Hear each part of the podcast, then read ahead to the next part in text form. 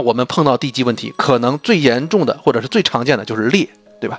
横裂、竖裂、斜裂，这个是三个主要的地基的裂法。那这个横裂、竖裂、斜裂三个有没有什么问题？呃，就是他们这个问题到底是不是大问题？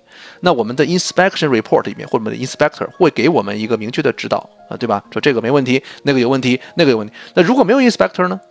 那你看到一个这个呃这个地基裂的，你怎么办呢？对吧？如果是一个拍卖房，或者是这个呃呃，现在有的时候根本就不能做 inspection 啊，抢的厉害，对不对？那你看到这个地基裂，你就说，哎呦，结构性问题，这个呃，可以这样做结论吗？当然不可以。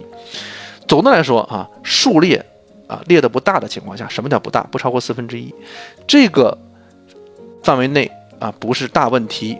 但是啊，这个有个巨大的但是，地基裂的大啊，它不是一次裂大的，对不对？它不是说一下就那么大了，它是慢慢裂大的。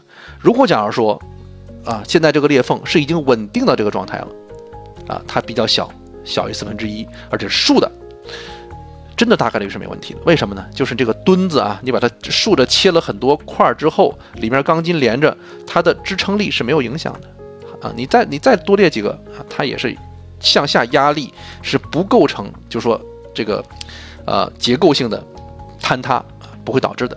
不会导致结构性坍塌，但是横裂就不是了。所以我们一般认为呢，横裂会更加严重。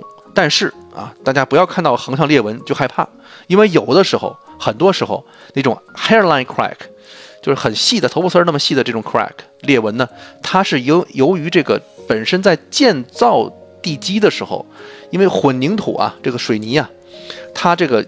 里面的热量要释放，对吧？它大家都知道，如果有一些基本对于混凝土了解的话，对于水泥的了解的话，它里面的热量要逐渐释放出来，就是干掉啊。这过程当中要释放热量，那这过程当中实际上就会涉及到这个呃有可能啊裂开的问题。那这个裂开同样是不影响支撑的，那我们就要判断了，对吧？下一下一面如果假如说你碰到的是斜裂呃横裂的问题，那就要判断这个大点是大概是个什么问题，横裂。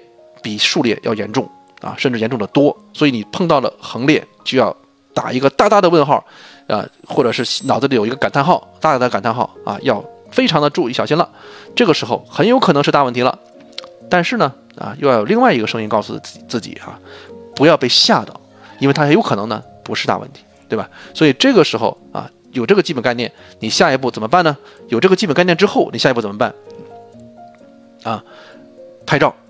就如果能能找到结构工程师或者 inspector 那更好了哈。如果是没有这个机会，怎么样拍照？啊，马上你有有这样的资源可以去咨询去询问。